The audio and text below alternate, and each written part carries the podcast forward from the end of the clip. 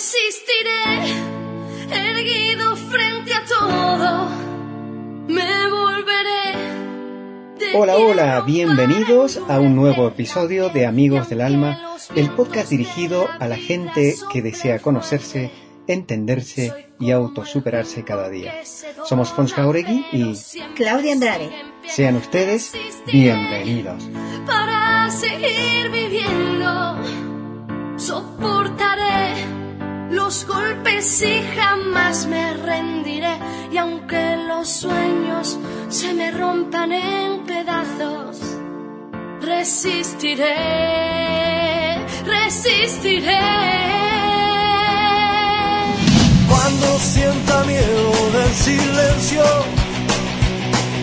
cuando cueste mantenerse en pie,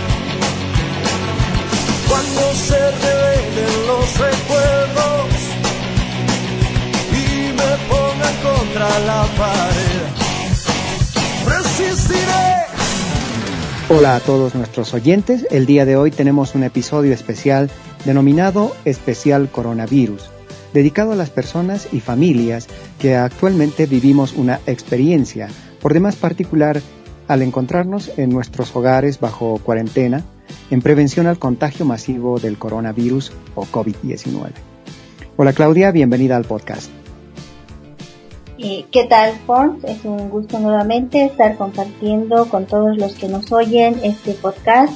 Y hoy día también eh, quiero dar la bienvenida a Marcelo y bueno, también es un gusto compartir este episodio que así como tú lo decías, desde luego considero que va a ser muy provechoso para todas las personas, ya que en varios de los eh, países por esta pandemia del coronavirus COVID-19 ha hecho de que nos pidan a toda la población permanecer en nuestras casas aislados y de una u otra forma este aislamiento puede ir generando un impacto psicológico en todos los que estamos en esta en esta situación, ¿no? Entonces eh, es eso de dar la bienvenida a Marcelo, que quien nos va a ir eh, orientando desde su experiencia cómo podemos ir sobrellevando esta etapa de confinamiento.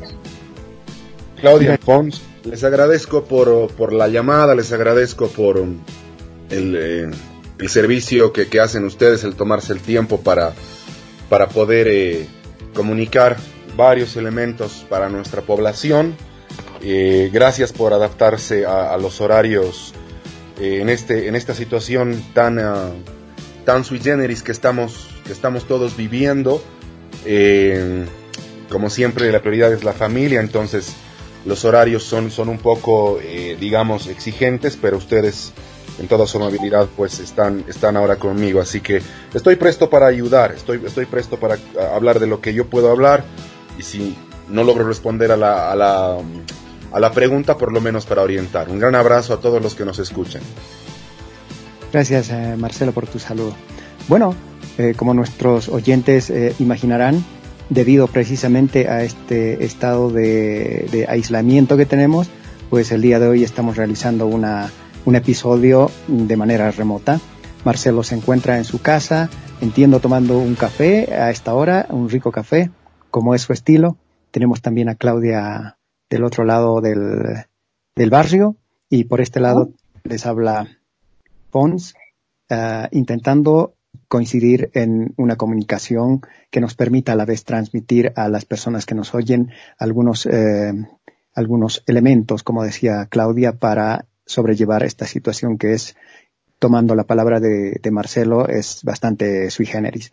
Bueno, Marcelo, para iniciar el, el tema de hoy, por favor, explícanos acerca de los efectos emocionales que se generan en las personas y familias eh, en ambientes de encierro prolongado como el que estamos viviendo ahora con, el, con la cuarentena? Bueno, yo diría que eh, depende mucho de, los, de la estructura de personalidad de las personas que están en, en cuarentena. No van a haber personas que si combinamos su estructura genética más uh, la experiencia que han tenido a lo largo de su vida, pues eh, van a haber personas que van a disfrutar de la cuarentena, van a haber personas que van a adaptarse a la cuarentena, van a haber personas Ajá. que van a realizar algún tipo de esfuerzo muy fuerte para intentar no salir de su casa y van a haber personas que van a salir de su casa independientemente de si eh, legalmente, por lo menos como ocurre en Bolivia, pueden salir o, no pueden salir. Pero digamos que en general eh, hay un sentimiento, digamos una sensación de incertidumbre muy, muy, fuerte, ¿no? Por uh, dos razones en, específico. Uno, no, se sabe cuándo va a terminar, o sea, hay fechas, claro, pero eh, no se sabe exactamente cuándo va a terminar y ese es un foco de incertidumbre muy, muy, muy fuerte. Y lo segundo es que eh, otro, otra, otra fuente de, de, incertidumbre es eh, que por ahora no, no estamos encontrando un, una, un, un, medicamento, digamos, específico, simplemente el aislamiento social para romper la cadena de contagio y para aminorar los síntomas eh, eh, en la propia casa. Entonces, hay una sensación de incertidumbre generalizada, pero esa sensación de incertidumbre se puede, que, es, que es muy dura para todos, se puede disminuir a partir de eh, algún tipo de información con base científica. Entonces, ahora, si tú combinas incertidumbre más eh, una imposibilidad marcada, no, no, no superficial, marcada, de poder entender información científica, más creencias míticas con respecto a la naturaleza, si tú tienes ese tipo de, ese, tipo de combinación de esos tres elementos, entonces sí, pues vas a tener reacciones de, mucho miedo o reacciones de mucho temor y eh, además reacciones irracionales con planteamientos, digamos, que no tienen nada que ver con la ciencia, que se van a dar en algunos, en algunos países independientemente de su nivel de desarrollo. Pero la mejor manera de controlar la incertidumbre es eh, racionalizándola, es decir, mm, teniendo una mentalidad optimista con respecto a la información científica, Fons. Ajá, muy bien. Sí, sin duda, esta cuestión de la incertidumbre precisamente genera un estado de alerta constante que en términos domésticos estaría provocando un desgaste emocional. ¿O qué opinas, eh, Claudia? Eh, sí, algo que me llama mucho la, atención, eh, acotando algo más aparte de la incertidumbre, y quizás también Marcelo puede explicarnos un poco más, es eh, sobre la histeria colectiva que luego puede eh, llegar a generarse también en este, en este encierro, y quizás esta sea más una respuesta amigdaliana, ¿no? Que en el sentido de que más este, una respuesta de al miedo que uno al miedo, al pánico que uno siente, ¿no? Entonces, eh, eh, ¿qué podemos hacer también ante estas situaciones, ante la histeria colectiva? ¿Qué nos puedes eh, sugerir al respecto, Marcelo? Mira, yo, a ver, el miedo evidentemente está presente, pero el miedo es una emoción generada para protegernos. Es la manera que tiene el cerebro de avisarnos que hay un peligro y que por lo tanto debemos protegernos. El miedo en sí mismo no es una emoción nociva, ¿no? Eh, como está diseñado para protegernos, entonces es natural que la gente esté triste y esté eh, y tenga miedo, al igual que es natural que la gente se alegre y que sea de alguna manera optimista y que pueda generar esperanza, ¿no? Es, es, son las maneras naturales de los cerebros de los mamíferos, en especial de los primates, para encarar situaciones de alta incertidumbre, en especial situaciones que por primera vez la estamos viviendo. Yo, eh, mira, me gusta mucho hablar de la histeria colectiva porque eh, desde mi punto de vista, por supuesto, mira, aquí ah, lo que yo quiero plantear es la siguiente idea. Quiero plantear la, ah, la, idea de eh, eh, varios investigadores americanos en el sentido de que el antídoto al coronavirus es la cooperación, no tanto la medicina, por ahora, por supuesto, ¿no es cierto? ¿Y eso qué significa? Significa de que, en, por ejemplo, en los de los momentos que hemos tenido esos problemas tan duros eh, ante la eh, renuncia de Evo Morales, ¿no? Independientemente de las cuestiones políticas y, de fraude electoral, por supuesto. yo he sentido de que más bien lo que ha triunfado no ha sido la histeria colectiva, que por supuesto ha tenido eh, ciertos, ciertos elementos importantes. Lo que ha triunfado más bien ha sido la bondad. ha sido el triunfo, el triunfo de la bondad. Entonces, me gusta mucho algún tipo de eh, bibliografía y de, sitios eh, que sigo, en especial en el Twitter, donde ellos hablan eh, con base en mucha, mucha evidencia, por lo menos para mí, muy significativa. No habrá que ver realmente hasta qué punto es significativa esa evidencia, pero de que la violencia es la excepción en el mundo, de que la maldad es la excepción en el mundo de que eh, la destrucción es más bien la excepción en el mundo, de que no es la regla. No es la regla. Lo constante, como dice Fons, la regla es la bondad y la cooperación entre personas. Ahora, eh, eso, pues lo podemos ver seguramente desde nuestras experiencias como individuos, pero en la prensa no se ve eso, ¿no? Por ejemplo, eh, yo leo dos, eh, dos portales acá en, en, La Paz, ¿se los puede nombrar? Porque si no, si no, no hay ningún sí, adelante, por favor. Ah, ok. Adelante. Yo leo eh, página 7 y leo Eju ah. TV, eju.tv.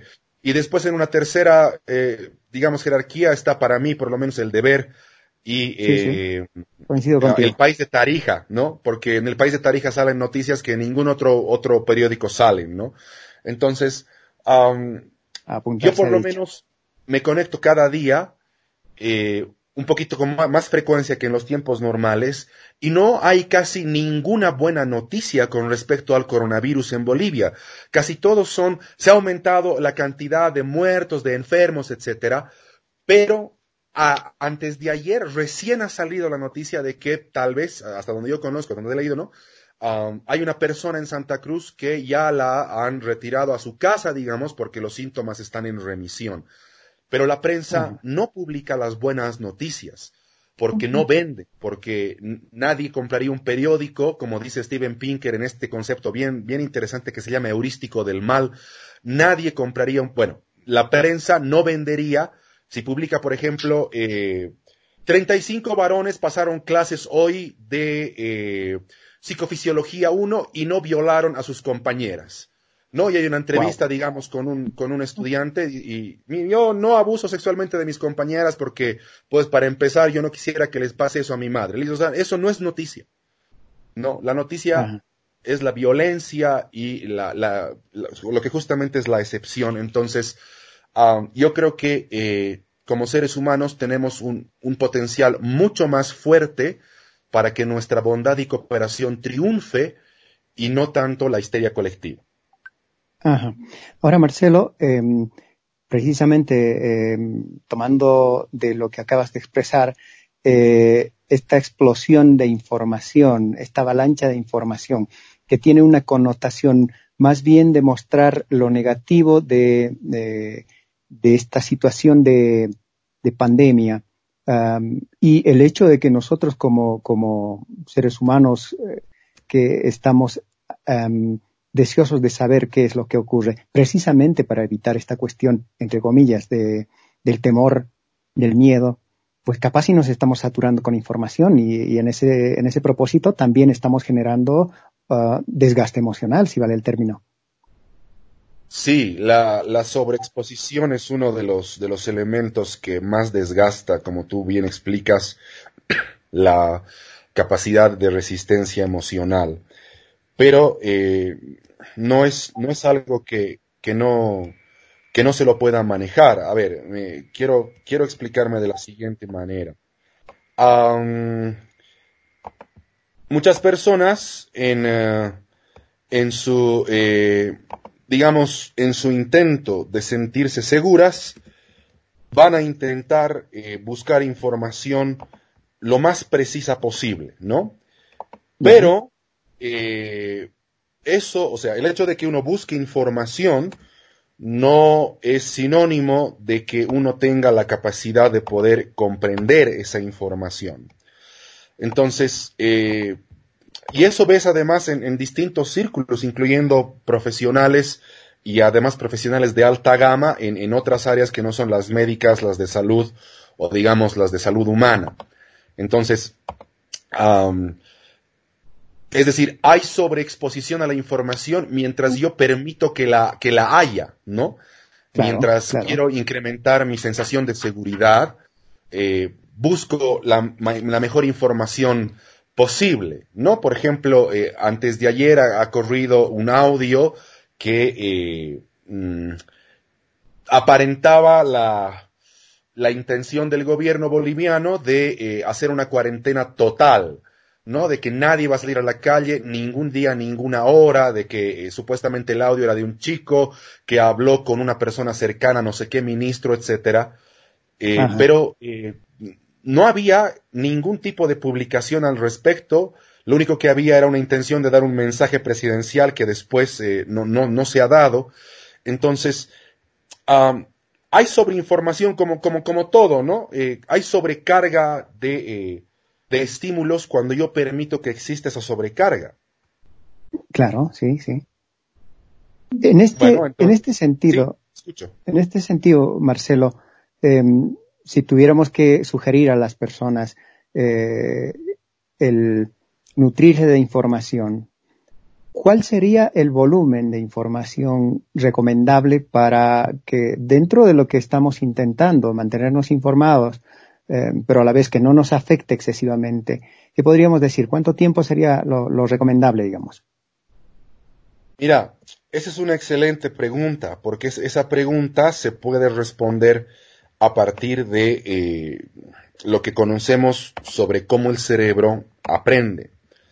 Sabemos que eh, en la medida en que las personas vamos, digamos, haciéndonos más, un poco mayores, hasta llegar a los 65, 70, 75, 80 años, dependiendo de la salud del cerebro, es que eh, la capacidad atencional va aumentando más bien.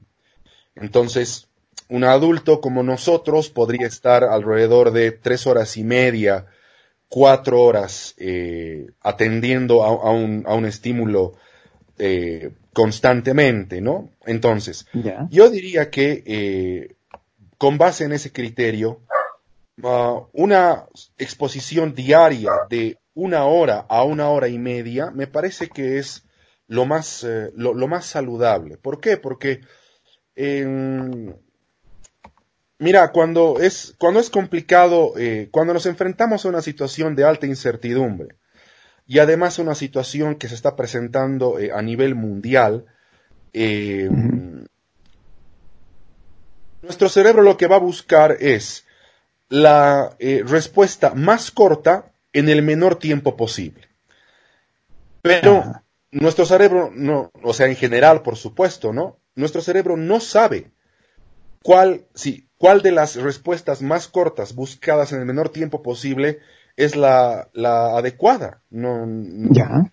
no sabemos. Entonces, vamos a intentar buscar todo tipo de información y vamos a intentar planificar para lo peor que puede ocurrir. Mi sugerencia sería estar conectado a, las redes en función del coronavirus entre una hora y una hora y media al día.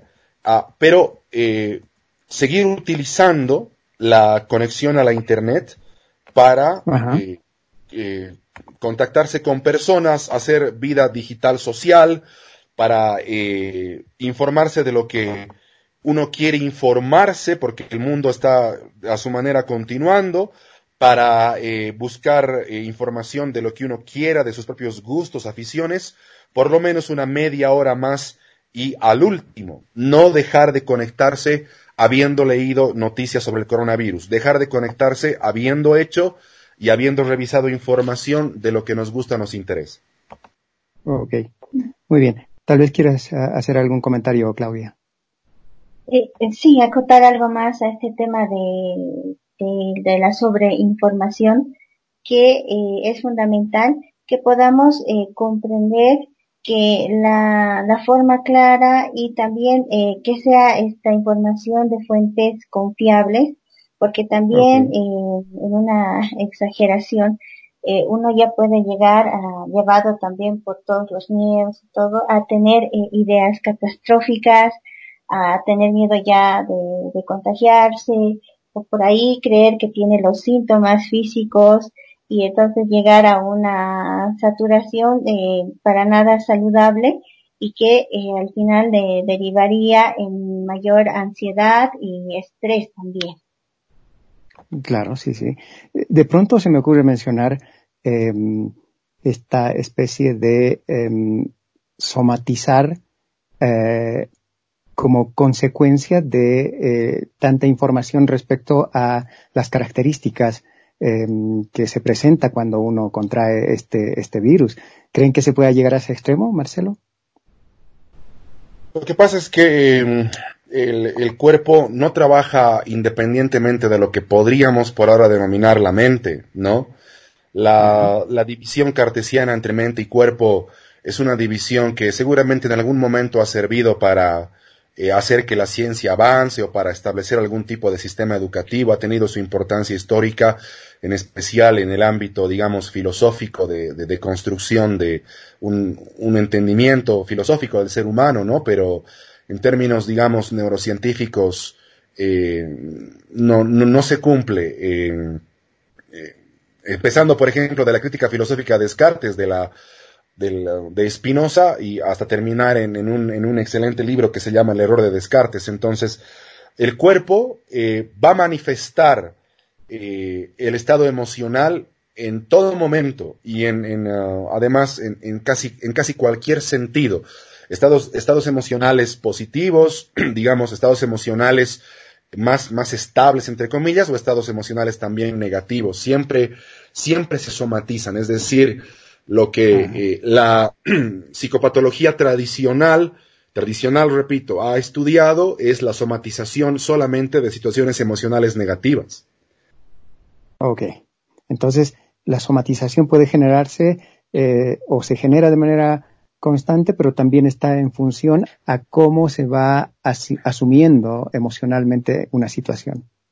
Claro, por ejemplo, eh, una, una, situación estresante que Mm, implique pérdida de control sobre esa situación en los varones, puede hacer, puede ocasionar pérdida de cabello, por ejemplo, ya ok, pero una situación emocional positiva eh, en, el cuerpo de los varones uh, puede ocasionar, por ejemplo, una mejor absorción de nutrientes. A ver, por ejemplo, en términos dermatológicos, eh, hay, una, hay una condición um, que se llama uh, bald patch que es básicamente el hecho de que en el cuero cabelludo salen eh, unos parches, el cuero cabelludo genera unos parches eh, sin cabello, ¿no? Unos, unos, pequeños espacios sin cabello eh, cerca de la nuca o cerca del, de, la, de, la, corona, digamos, de nuestro cuero cabelludo, cerca de la frente, producto del estrés. Pero en la medida en que esa, ese, ese varón en especial va enfrentándose al estrés, va venciendo fases, va afrontando, digamos, de mejor manera la, situación estresante, el parche eh, vuelve a poblarse con, cabello. Entonces, eh, la causa, una de las principales causas de ese tipo de, digamos, parche en el cuero cabelludo que aparece sin cabello es el estrés. Entonces, ah, se pueden somatizar situaciones positivas y situaciones, eh, bueno, negativas iba a decir, y también situaciones positivas. Si el cuerpo, el cuerpo no funciona independientemente de lo que podríamos llamar la mente. Vaya, mira, mira, realmente estamos hablando de temas que son súper importantes, develadores además, y mm, yo creo que en algún momento, Marcelo, vamos a tener que hablar de, este, de esta temática en particular para que veamos que, de qué manera nos, nos vemos afectados por, como tú dices, eh, por emociones positivas, negativas, e incluso en situaciones completamente irregulares pero volviendo a, nuestro tema de hoy, eh, Marcelo y Claudia, eh,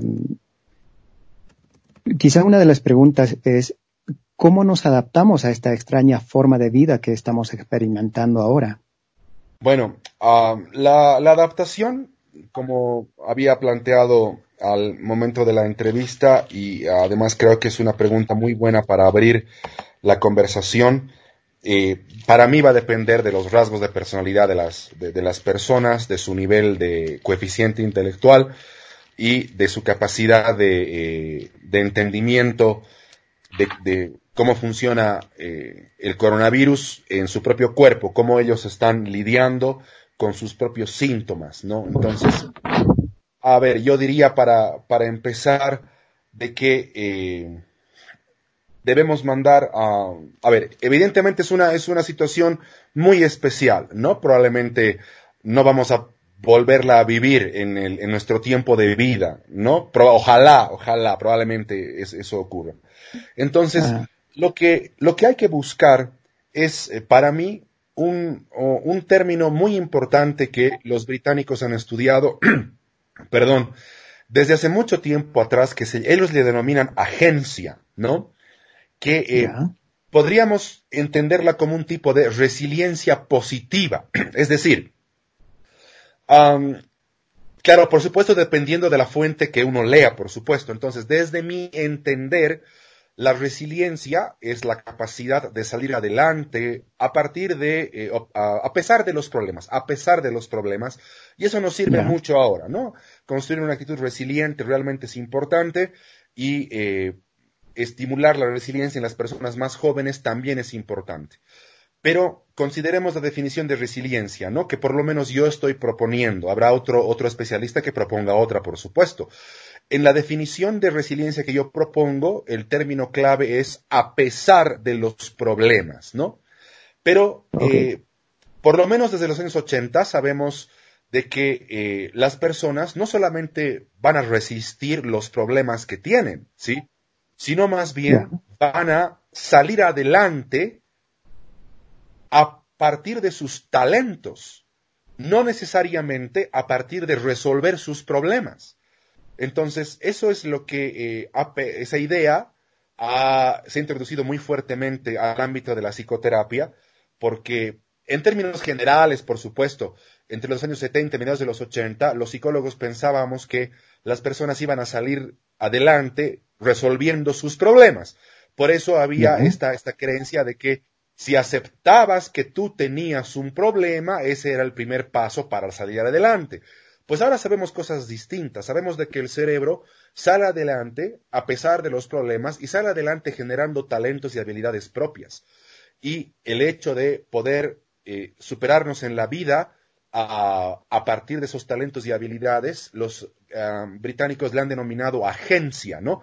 Que vendría a ser como la resiliencia positiva, porque de la resiliencia que yo he hablado, de salir adelante a pesar de los problemas, sería resiliencia negativa. O sea, hay resiliencia, pero es una resiliencia negativa. Entonces, lo que nos va a sacar adelante ahora es la agencia, la resiliencia positiva, la capacidad de salir adelante a partir de nuestras propias habilidades.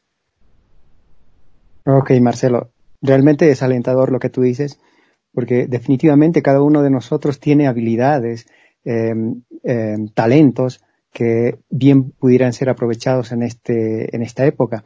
De hecho, eh, un poco virando hacia la familia, estas habilidades y talentos podrían ser bien eh, mm, expresados en nuestra familia de tal manera que hagamos sobrellevadero también o llevadero este estos momentos que como decía hace unos minutos atrás resulta extraño para muchos de nosotros.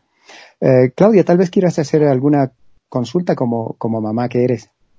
Eh, sí, sí, tengo también eh, como mamá y como, y como hija, pero antes de pasar, la verdad que es muy reconfortante el poder saber de que eh, también como seres humanos tenemos esta, esta capacidad porque eh, en algún momento podemos sentirnos eh, eh, desanimados también, desalentados por lo que vamos viviendo y bueno, el saber que tenemos esta resiliencia positiva como que es una lucecita al final del túnel, podríamos decir, ¿no? Para que uno se sienta animado y decir, vamos a salir de esta situación y tomando las palabras de Marcelo que decía eh, antes, eh, en, en el sentido de la cooperación, juntos vamos a lograr salir. Eh, bueno, eh, paso a preguntarte esto, Marcelo, como, como mamá y como hija, ¿cómo eh, podríamos, eh, porque yo tengo, por ejemplo, acá en casa, tengo, tengo un adulto mayor, pero también tengo, tengo un niño y eh, cómo puedo eh, ayudar emocionalmente tanto a mi adulto mayor y a, también a, a mi hijo y en otros casos que tienen varios niños, a, a poder eh, pasar o gestionar positivamente esta, esta cuarentena? Esa es una excelente pregunta. yo me había justamente preguntado lo mismo hace unos días atrás, he revisado algún tipo de, de eh, entrevistas que hacen a especialistas que tienen muy, muy buena voluntad de ayudar y eh, con base en ese tipo de, digamos, revisión, que por supuesto no es exhaustiva, yo podría sugerir eh, lo siguiente. Yo creo que si eh, nosotros sabemos cómo el cerebro de un niño aprende, ya, ya tenemos el 50% de, um, de la respuesta que queremos obtener. Entonces, el cerebro de un niño básicamente va a aprender a partir del ejemplo, no a partir de la indicación.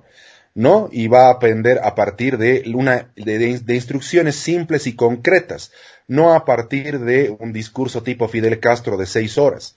Entonces, instrucciones eh, simples y concretas más el ejemplo. Lo que nosotros tenemos que proporcionarles a los niños son eh, figuras de, de, adultos, es decir, modelos de rol en términos técnicos, llamaría Bandura, que eh, ejemplifican seguridad y ejemplifican responsabilidad. Es decir, un niño se va a sentir seguro cuando vea al adulto seguro. Un niño va a sentir que tiene que hacer cosas responsables por la familia cuando vea que los adultos hacemos esas cosas responsables por la familia. Entonces, hay que involucrar a los niños de una manera saludable en este proceso. Una de las, me gusta mucho esa pregunta porque me hace recuerdo que eh, alguna vez he atendido, eh, no, no era un caso en específico, era una, una colega que me pedía, eh, no, psicóloga, colega de universidad, que me, contaba un caso muy importante para ella y me pedía una sugerencia. Entonces el caso era ah, básicamente de un tipo de información que ella, ella me dice, bueno, está ocurriendo esto y yo quiero saber si es bueno contársela a este chico, bueno, ese chico tenía 11 años en ese momento. Entonces, yo le digo a esta colega, contame un poquito lo que tú piensas, tú, qué, has decidido antes de preguntarme. Ella me dice, no, yo creo que no, no deberías saber. Eh, ella intentaba, digamos, como ocultar la información, ella pensaba de que no, no era bueno, no era bueno decirle esa información a ese niño de 11 años en ese momento en esa familia. Pero eh, ocultando la información no vamos a ganar nada en especial en este momento, porque una de las cosas que los adultos pensamos es que los niños no se van a dar cuenta, ¿no? la, mejor manera que entienden los niños para, para relacionarse con el mundo es su cuerpo. Por lo tanto, las claves del relacionamiento de los niños con el mundo están en función del cuerpo del adulto, están en función de las expresiones faciales del adulto, están en función de la postura corporal del adulto. Entonces, lo que tenemos que hacer es proporcionar a los niños eh, un modelo de rol que implique seguridad y que implique responsabilidad e incluirlos en las labores que estamos haciendo. Por ejemplo, si digamos un adulto sale a comprar eh, cosas el día que tiene que salir, yo por ejemplo salgo mañana, entonces...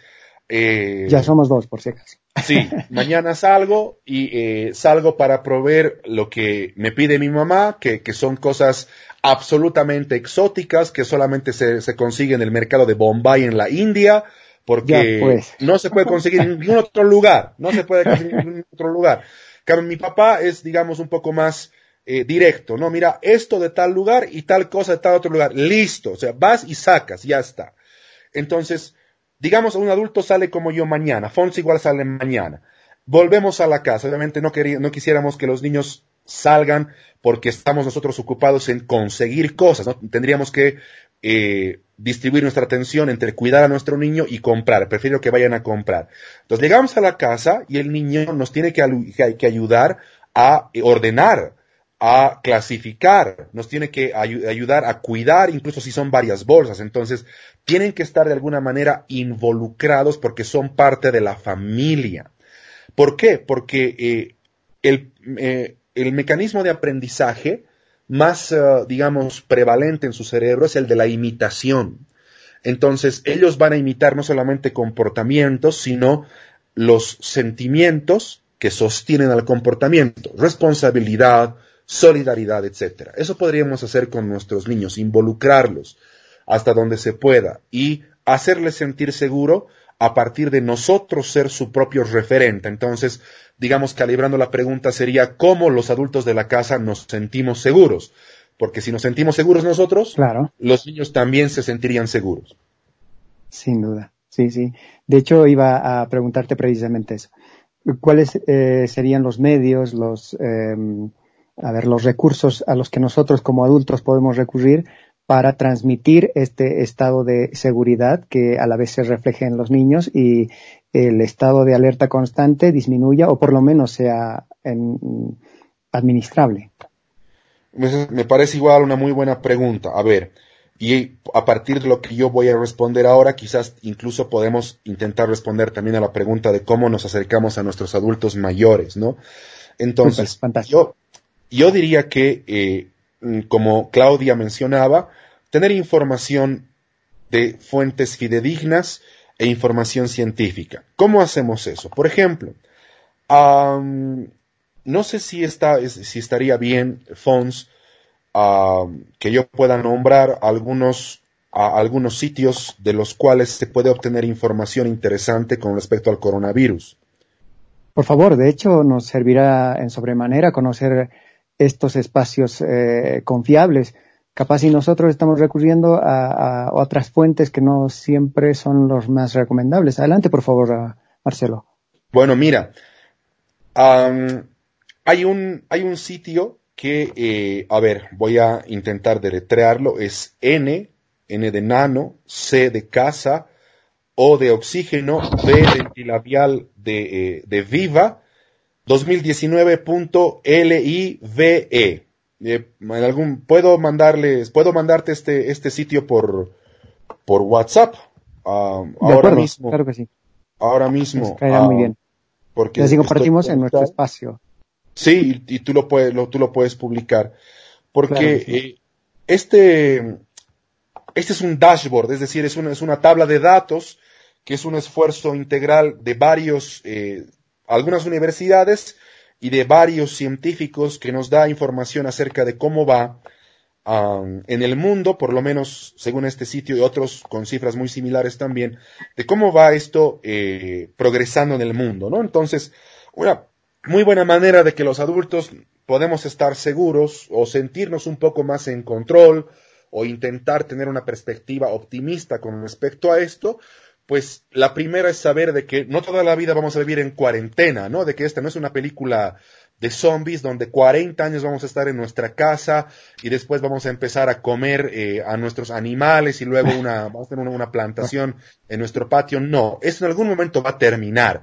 En Canadá, por ejemplo, han calculado que en el peor de los casos, bueno, en Canadá, eh, un científico de una universidad ha calculado que en el peor de los casos, en noviembre van a volver las clases, lo cual implica que seguramente en octubre se van a, eh, van a volver a los, eh, a los trabajos y en septiembre va a volver el gobierno a trabajar físicamente en el peor de los casos. O sea, eh, esto va a tener un fin, ¿no? Entonces, hay que también pensar en lo que va a ocurrir post, ¿cómo se dice lockdown? En, en post, post cuarentena algún sociólogo español decía que se van a incrementar los números de divorcio, pero también se van a incrementar los números de embarazos.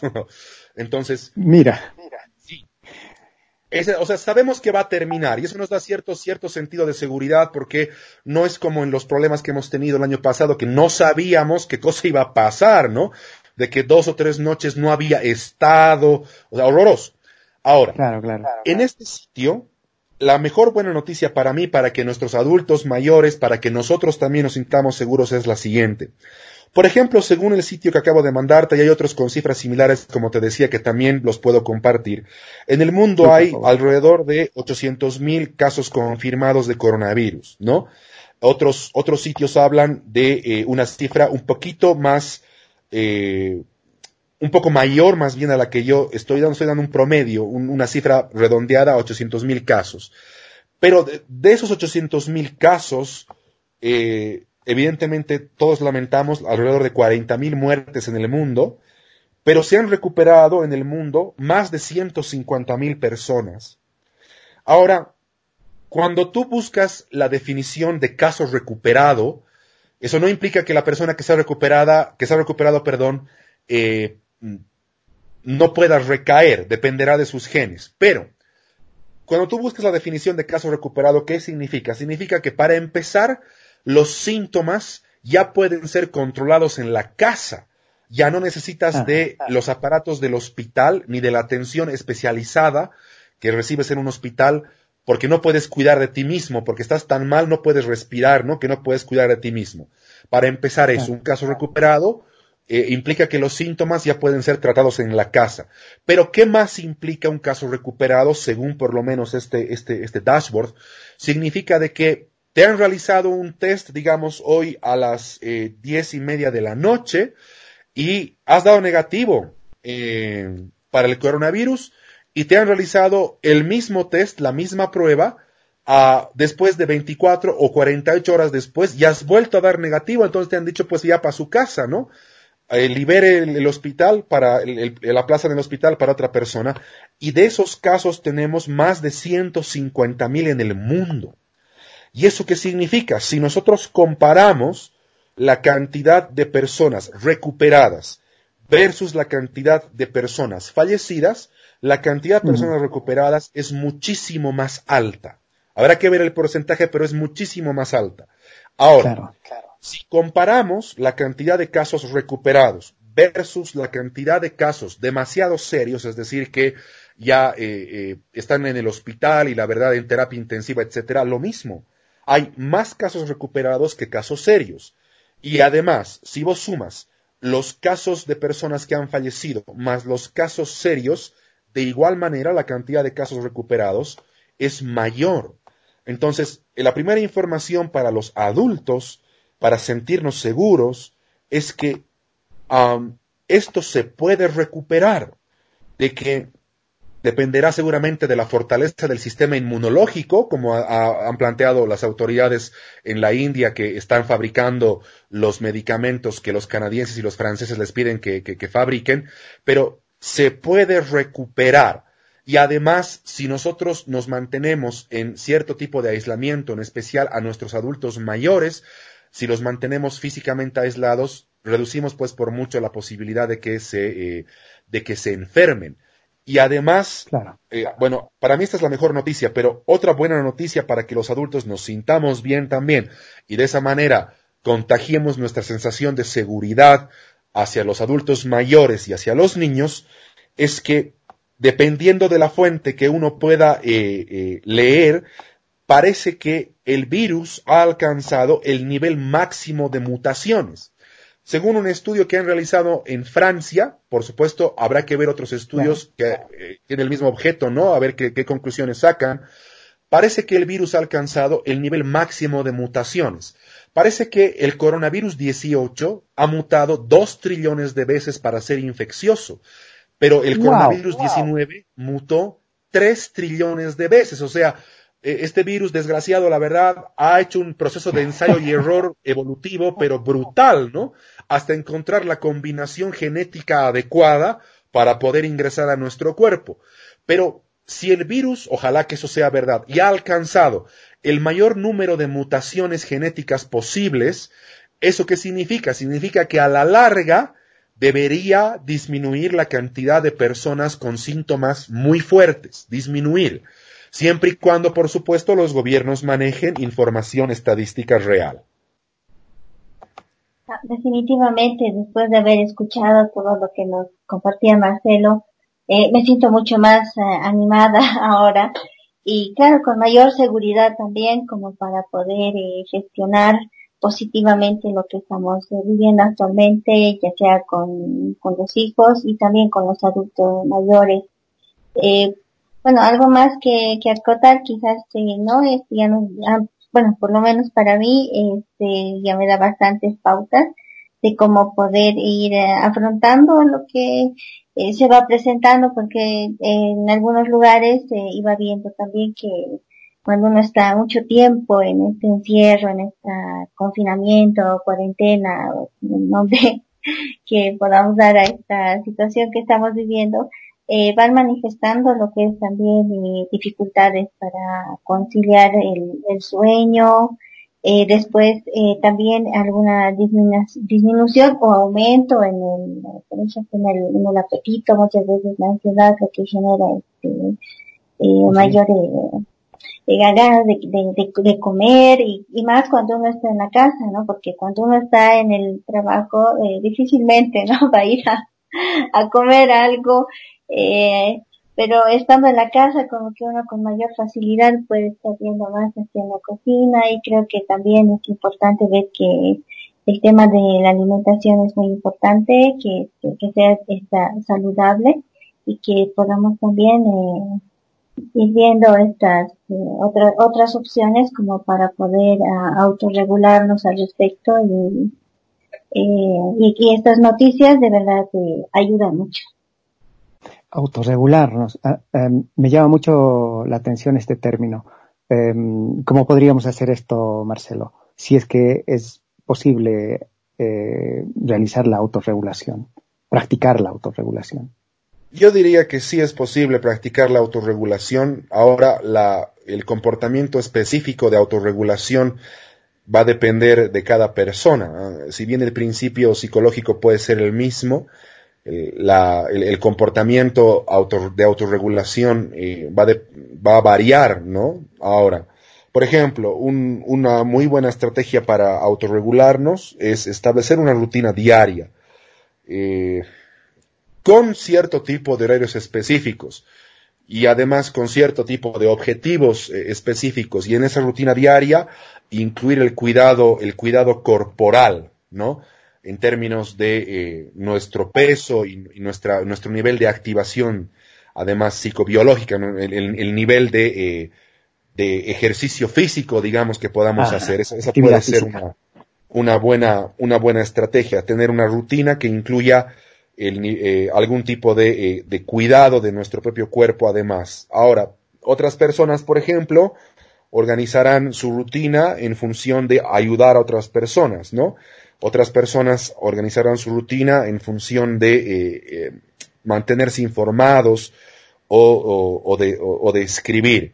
Pero eh, yo creo que eh, está claro que eh, no, no podemos, digamos, como ustedes muy bien lo están planteando, no podemos entender nuestra, nuestra existencia ahora como en una situación normal, pero sí es bueno decir que para autorregularnos hay que dormir lo suficiente.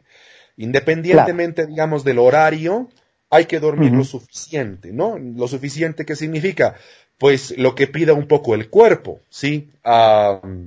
entonces, eh, si quieres dormir en la tarde, prepara las condiciones para dormir en la tarde, tomarte una siesta, lo cual no implica que en la noche no duermas, también puedes dormir en la noche, pero sí debes dormir lo suficiente. Después, eh, para autorregularnos, me parece también muy importante utilizar la capacidad de conexión virtual. Esta es la, Ah, esta, esta no es la primera eh, eh, eh, pandemia, a ver, no es la primera epidemia, digamos, que nos pesca con el Internet o con medios digitales, porque ya lo hizo el ébola a comienzos del siglo XXI, ya lo hizo el SARS y el H1N1 a comienzos de esta nueva década, ¿no? pero, digamos, sí sería la, la primera pandemia, por supuesto, epidemia a nivel mundial, donde las personas estamos hiperconectadas y donde incluso es posible teletrabajar, ¿no? Entonces, como tenemos acceso a medios virtuales, una de las estrategias para autorregularnos es eh, comunicarnos, ya sea por llamada, incluso por un meme, con personas que nos interesen afectivamente, ¿sí? Eso es muy importante eh, para autorregularnos en este punto de la autorregulación. ¿Por qué? Porque Pueden haber personas muy previsoras que, digamos, tengan en su casa la suficiente cantidad de comida y de medicamentos incluso para quedarse ahí varios meses inclusive, ¿no? Pero eso no significa que ellos han prevenido por su salud mental.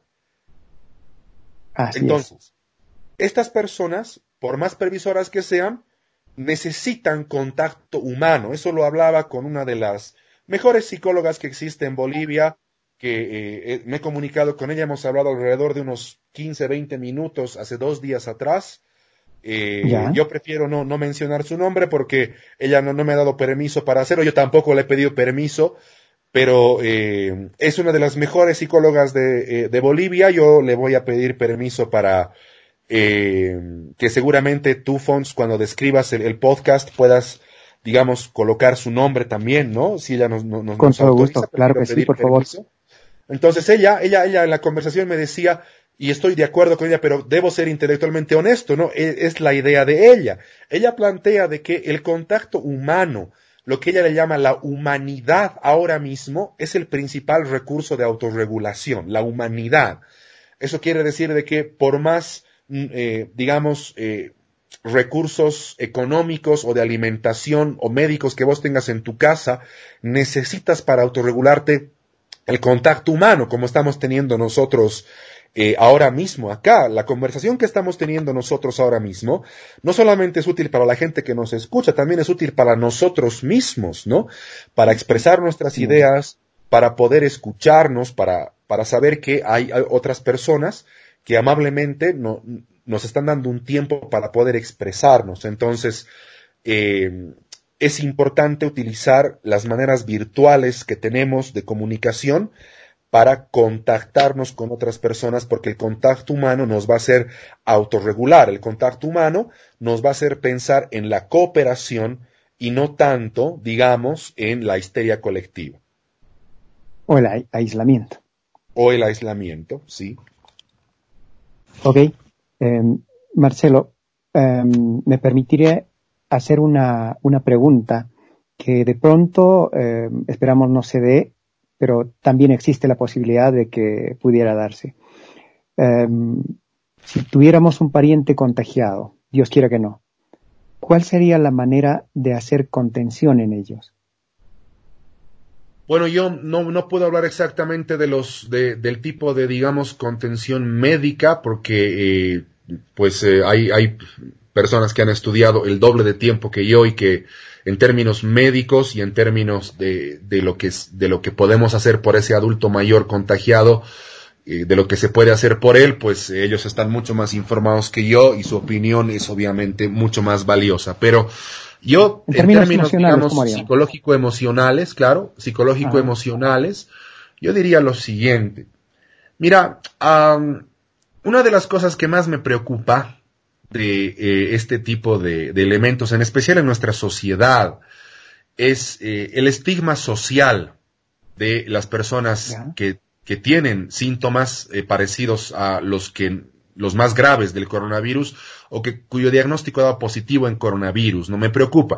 Puede que esa preocupación esté infundada en el sentido de que post pandemia pues eh, alguien te diga, ¿qué tal? Eh, me estoy incorporando recién ahora al trabajo porque antes estaba eh, con coronavirus. diga, ah, excelente, hermano, no hay problema, ¿no? Eh, sobreviviste, digamos.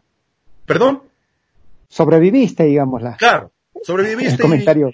has tenido coronavirus como quien tiene, digamos, una, una taza de, un, un de azúcar en su casa. No, no hay problema. Pero, eh, y ojalá que eso ocurra, pero quizás lo que vaya a ocurrir es más bien un poco el estigma social, es decir, usted había tenido coronavirus, entonces, eh, si lloras me contagias, o estás seguro de que el virus ya no habita porque hay gente asintomática, ¿no? Eh, hay personas que tienen el virus y que no, no van a sentir ningún síntoma porque su sistema inmunológico genéticamente está preparado para, o había estado preparado para eh, repeler ese tipo de, de infecciones. Entonces, eso me preocupa, me preocupa el estigma social. Pero eso ocurre en, el, en términos post eh, pandemia. Ahora, si tenemos un paciente, un adulto mayor con síntomas de coronavirus y con un diagnóstico eh, positivo, hay que seguir las indicaciones de los médicos, sí, y ah, hay que hacer dos cosas. Uno, quizás en lugar de pensar en, en contener a esa persona, hay que hacerle sentir acompañada durante todo el tiempo posible y, y utilizando las maneras más tradicionales y originales posibles. Eh, me explico. hay muchos eh, jóvenes españoles en Twitter que eh, por la crisis del 2008 han vuelto a vivir a casa de sus papás. Pero estos chicos viviendo con sus papás, se han infectado coronavirus, han ido al hospital, han tenido síntomas muy fuertes, pero han recuperado, han recuperado. De hecho, si una persona tiene menos de 50 años, tiene una posibilidad muy baja de morirse por coronavirus. Es posible que genere síntomas muy fuertes, malestar terrible, incluso que necesite respirador, pero parece que la posibilidad de que si uno tiene menos de 50 años de morirse es muy baja. Ojalá que sea así. En general, por supuesto. Entonces, estos chicos, eh, como todavía están en proceso de, eh, digamos, eh, observación, no han vuelto a sus casas.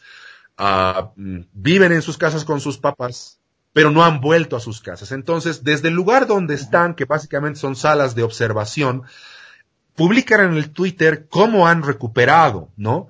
Cómo han vivido la, la, la, la enfermedad y eh, un componente en común que uno puede encontrar en él, en su relato, ¿no? Es que eh, sus papás les han acompañado de la mejor manera, les han hecho llegar cartas con los médicos, han intentado comunicarse con eh, vía WhatsApp o vía Telegram en algunos momentos que les dejaban utilizar esas, esas, eh, esos servicios de mensajería instantánea para estar comunicados, han recibido mensajes de sus amigos, de las autoridades de su colegio, es decir, ha habido toda una arquitectura social que ha acompañado a las personas, ¿no? No solamente les ha dado un consejo o les ha sugerido algo, les ha acompañado realmente. De hecho, por ejemplo, eh, las enfermeras italianas, lo que en algunos hospitales han hecho, eh, con base en lo que la población italiana había hecho hace unas semanas atrás, es en los momentos de descanso colocar música italiana, eh, no nacionalista, eh, música italiana nacional, pero que eleva el, el, espíritu, digamos, de pertenencia a la, a la nación italiana, ¿no?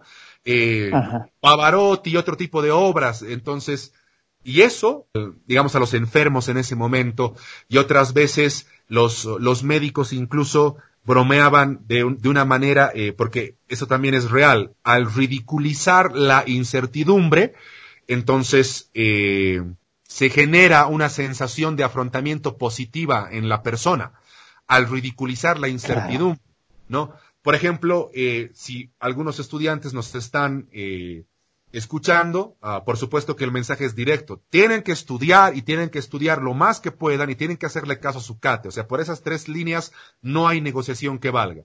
Pero digamos, tienes, tienes un, tipo de, nerviosismo al momento de afrontar una prueba, entonces ridiculiza tu incertidumbre. Di, puta, si me aplazo, pues lo más probable que ocurra es que mi padre me queme vivo en una plaza.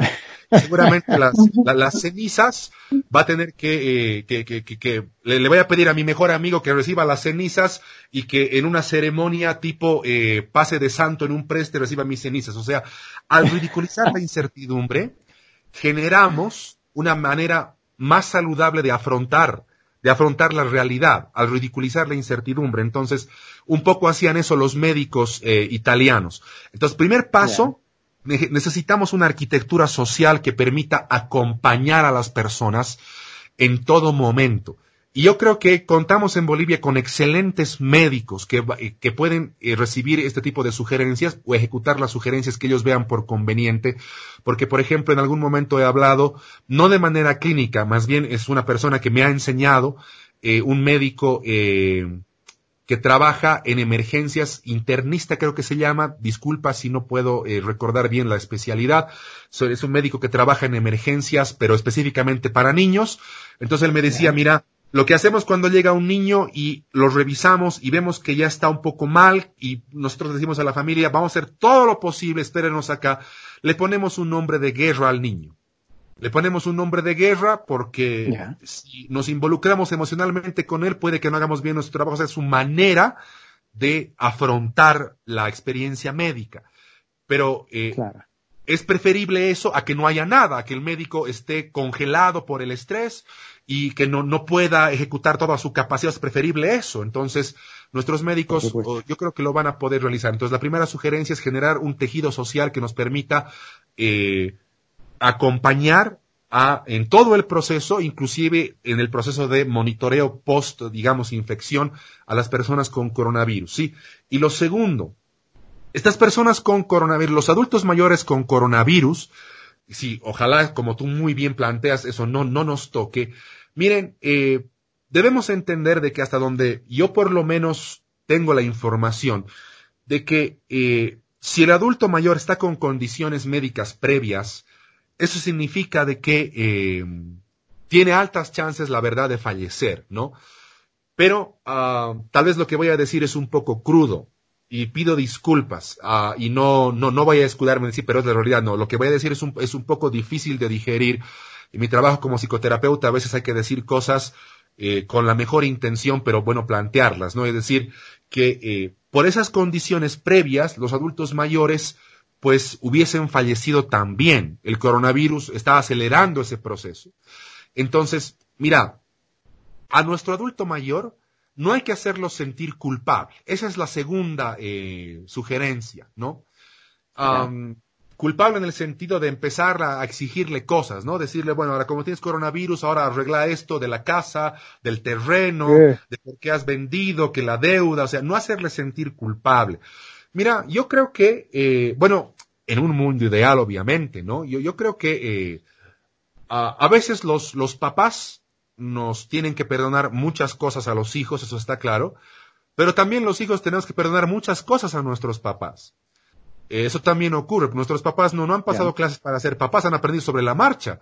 No, no, no, no, es que se han graduado y luego han tenido una especialidad y alguien ha dicho, mira, yo quiero ser papá de adolescente, ¿no? Entonces voy a ir a recoger a mi hijo del orfanato que cuando ya sea adolescente porque ya he estudiado cómo ser papá de adolescente. Eso no ha ocurrido. Entonces, si eh, aprovechas como hijo eh, la infección del coronavirus para hacerle sentir culpable de cosas que no ha hecho, no es una movida del todo humana, del todo, digamos, sana.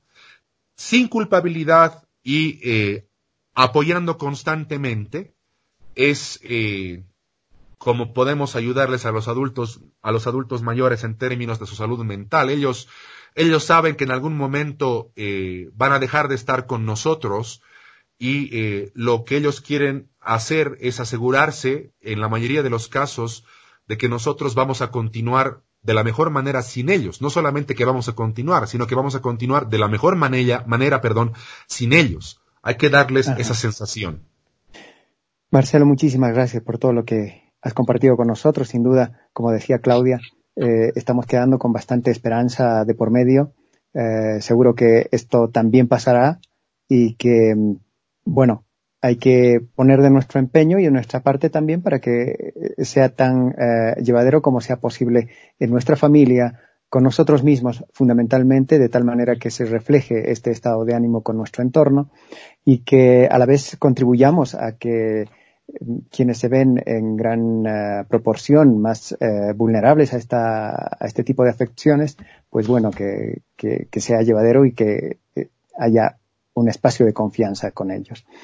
Por favor, Marce, como ya acostumbramos en, la anterior, eh, en el anterior episodio, te agradeceremos mucho que nos hagas un resumen muy cortito, eh, quizá en, en, una especie de mensaje de todo lo que hablamos hoy día. Bueno, te agradezco, Fons y Claudia, por, por, el, por el espacio, eh, porque seguramente las personas que nos están escuchando eh, necesitan algún tipo de mensaje positivo que no solamente esté basado en la, en la fe religiosa, que eso también está bien, eso también está bien, pero que no solamente esté basado simplemente en esperar el fin de la, de la cuarentena. Yo creo que eh, esta es una gran oportunidad para que eh, nosotros podamos generar una narrativa de éxito con nuestras familias, ¿no? Eh, mira, um, una vez estábamos conversando con, con mi hermano y con mi papá después de haber realizado un viaje muy lindo. Hemos vuelto a Bolivia y Bolivia se estaba incendiando, ¿no? No habíamos votado en las, en las elecciones nacionales y um, um, hemos vuelto y la, las cosas estaban, estaban demasiado mal, ¿no? Estaban muy, muy, muy duras. Entonces, la hemos pasado un poco, un poco mal porque en algún momento había que salir a defender el, el barrio, etcétera. Bueno, más allá de eso, después de que pasa todo esto, estábamos conversando con mi papá, con mi hermano en una cabina del teleférico en La Paz y eh, los tres, digamos, estábamos un poco, un, no sé si tristes es la palabra, pero sí de alguna manera mezclando nerviosismo y tristeza porque no sabíamos qué es lo que iba a ocurrir este año, ¿no? Estábamos un poco nerviosos acerca del cambio, el cambio de gobierno. Eh, el anterior gobierno, en especial en sus inicios, se dedicó mucho a, amenazar al ámbito de trabajo al cual pertenece mi papá. Y gracias a Dios esas amenazas no, no, no se han traducido en cosas eh, específicas, pero había ese tipo de nerviosismo, ¿no? De que cómo va a ser el 2020, ¿no? Y, claro. Pero de repente eh, hemos empezado a hacer un, recuento de eh, lo que habíamos logrado por nuestros propios medios, ¿no? No lo que habíamos logrado a partir de intervenciones de entes más grandes que nosotros, como puede ser, digamos, el, gobierno, sino cosas que habíamos logrado por, por nosotros mismos, ¿no? Entonces, eh, nos habíamos dado cuenta de que, a pesar de haber estado 14 años en esa situación, eh, estábamos todavía ahí y eh, con posibilidades de seguir triunfando, ¿no? Entonces, eh, la, primera buena noticia es que ya íbamos 1-0 ganándole al anterior presidente. Estábamos ganando 1-0, como en un partido de fútbol. La segunda buena noticia es que a pesar de las amenazas, a pesar de una situación laboral precaria, que mi padre y yo en ese momento y hasta ahora la seguimos teniendo precaria en el sentido de que no tenemos un trabajo exactamente fijo, nos buscamos la vida en el ámbito privado de la mejor manera, a pesar de que, digamos, eh, ocurre ese tipo de situaciones que tienen que ver con, directamente con nuestra supervivencia. Eh, mi papá decidió que eh, era una buena época el poder viajar, él quería viajar con sus dos hijos varones, él quiso viajar y hacer un viaje entre diversión y aprendizaje, entonces, eh, hemos viajado, nos hemos dado la manera de estar juntos como familia y nos hemos dado la, manera de entre tolerarnos, porque ya estamos un poco grandes también, y disfrutar de nuestra compañía hasta donde sea posible. 2 a 0. Estábamos ganando 2 a 0 a esa administración y a esas personas que con mucho odio han decidido intervenir de mala manera, ¿no? 2 a 0. Y ahí en el, teleférico nos estamos dando cuenta de eso, ¿no? Y después eh, eh, hablamos de algunos proyectos personales, hablamos de eh, mi papá, cómo, cómo él quiere, digamos, que sus hijos se desarrollen, cómo sus hijos queremos que él siga viviendo. O sea, teníamos esperanza, a pesar de que las cosas en ese momento estaban con mucha incertidumbre, a pesar de que era un, domingo y no sabíamos si al siguiente domingo nos podríamos ver, pero teníamos el deseo de seguir juntos, teníamos el deseo de seguir eh, impulsándonos, ¿no? Teníamos el deseo de, de, seguir siendo familia eh, y además un deseo voluntario. Entonces, 3 a 0. Estábamos ganando 3 a 0. Entonces, propongo este ejemplo de una manera muy arbitraria. Pido disculpas por poner mi ejemplo, pero yo creo que las familias deben generar una narrativa de éxito y de triunfo, ahora mismo, ¿no? Hacer un inventario de las cosas que tenemos y de las cosas que hemos logrado y que estamos haciendo ahora a pesar de la pandemia. Mira, a pesar de la pandemia, estamos hablando entre tres personas que eh, queremos comentar que es un gran triunfo. A pesar de la pandemia, pues mañana yo salgo, veo un poco a mi papá, veo a algunos colegas, ojalá pueda hacer eso. Es decir, es un poquito de triunfo, ¿no? A pesar de la pandemia, eh, veo que mi familia está más o menos cuidada, un poco nos falta algo en la casa que se puede conseguir muy temprano en la mañana, es también un triunfo. Y a pesar de la pandemia, eh, generamos maneras de seguir en contacto, ¿no? De, seguir siendo humanos. Y es un gran triunfo. Entonces, eh, que los principales referentes en la familia Fons, que los principales adultos hagan un inventario de la historia de triunfos en la, en, la familia y eh, que se den cuenta de que eh, están ganando también. Ok, muy bien. Eh, Claudia, tal vez quieras hacer algún comentario em, final. sí, más que todo agradecer a Marcelo mientras iba escuchando todo lo que nos compartía. Me fui volando mentalmente con la, con la imaginación y más que todo en resaltar esto y es algo que hace unos días también al comunicarme con algunas amistades les decía o les escribía indicando de que esto también va a pasar. Y es algo que Marcelo también nos dijo, ¿no? De que es algo que va a durar un tiempo, el tiempo que sea necesario, pero que después, eh, después esto va a pasar. Entonces yo creo que es algo que podemos también, y sugiero que para las personas que nos escuchan, en el momento en que eh, entremos en desánimo, recordemos esto. Durará el tiempo que tenga que durar, ni más ni menos. Y quién sabe, quizás que dentro de un tiempo eh, esto va a ser como un mal recuerdo y quizás hasta entre risas y todo vamos a estar eh, compartiendo cuando podamos encontrarnos, estrecharnos en un fuerte abrazo, en un saludo afectuoso. Muy importantes tus palabras, Claudia. Bueno, en lo último, la despedida de cada uno de ustedes, por favor.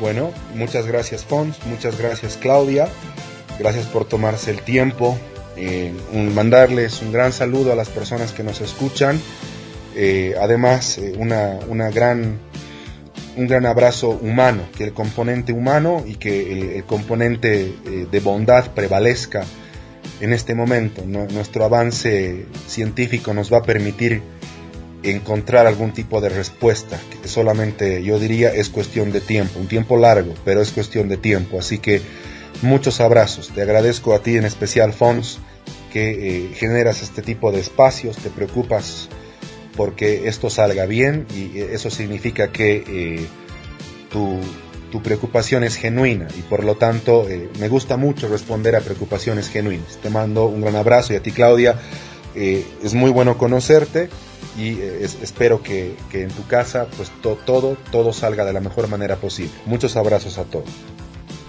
Gracias Marcelo. Claudia. Muchas gracias y bueno a todos los que nos escuchan un fuerte abrazo eh, humano también. Bueno, y con esta despedida pues cerramos esta entrevista. Muchísimas gracias y hasta pronto.